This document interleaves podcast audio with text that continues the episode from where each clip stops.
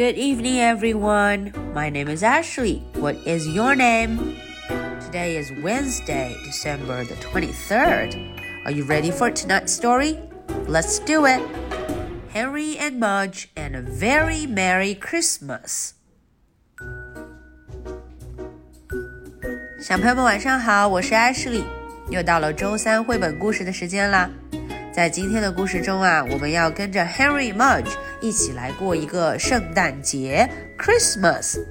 这周五 This Friday，这周五就是圣诞节了。还是提前和大家说圣诞节快乐，Merry Christmas。好，我们一起来听故事吧。Henry and Mudge and a very Merry Christmas。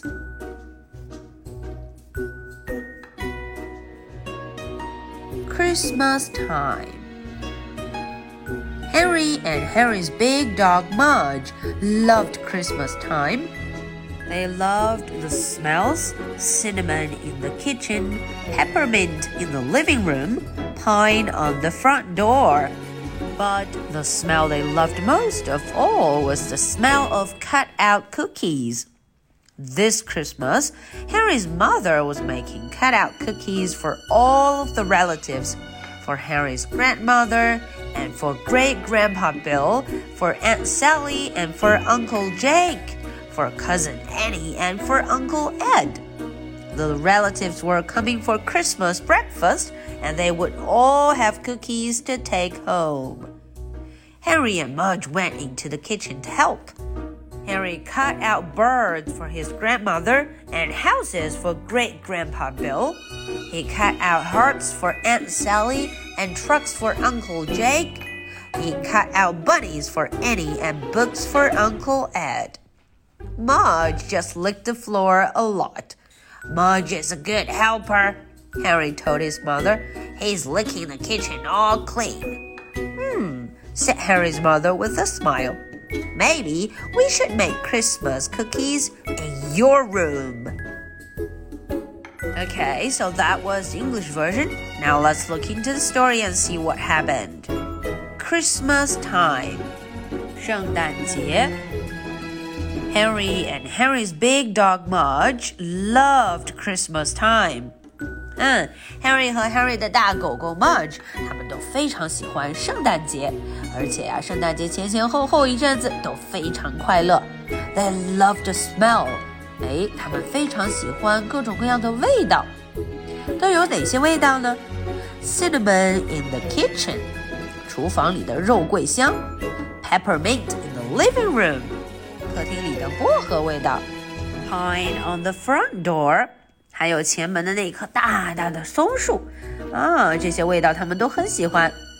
But the smell they loved most of all was the smell of cutout cookies。他们最喜欢的味道啊，还是那些切好的一块块的饼干，cutout cookies。This Christmas, Harry's mother was making cutout cookies for all of the relatives. 哇哦，这个圣诞节啊，Harry 的妈妈很忙哦，她给所有的亲戚朋友都做饼干 cookies，都有谁呀？Harry's grandmother, great grandpa Bill, Aunt Sally, Uncle Jake, cousin Annie, and Uncle Ed. The relatives were coming for Christmas breakfast, and they would all have cookies to take home. 所有的亲戚朋友都来了，要来这个 Christmas breakfast 圣诞早餐。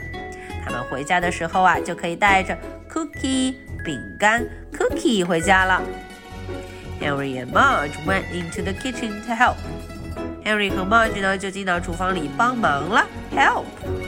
Henry cut out birds for his grandmother and houses for great grandpa Bill.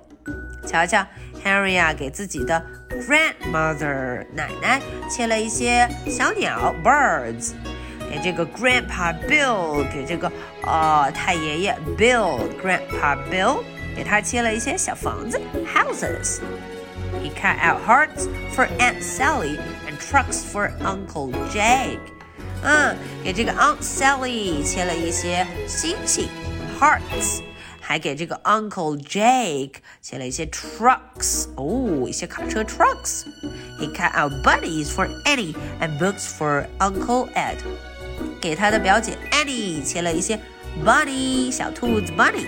啊，给这个 Uncle Ed 切了一些 books 书本 books。Mudge just licked the floor a lot。Mudge 做的就是一直在舔这个地板，lick the floor。 Mudge is a good helper。Harry 跟妈妈说了，Mudge 真是好帮手啊。Mudge is a good helper. He's licking the kitchen all clean. 他把这个厨房啊舔得干干净净的。嗯，Harry 的妈妈就说了，Maybe we should make Christmas cookies in your room. 啊，妈妈就说了，也许啊，我们该在你的房间里做这个 Christmas cookies 圣诞饼干 Christmas cookie。这样子，Mudge 就能帮助你把房间舔得干干净净了。Okay, so that was the end for tonight's story. Now, are you ready for my two questions? Question number one What are they going to make for Christmas?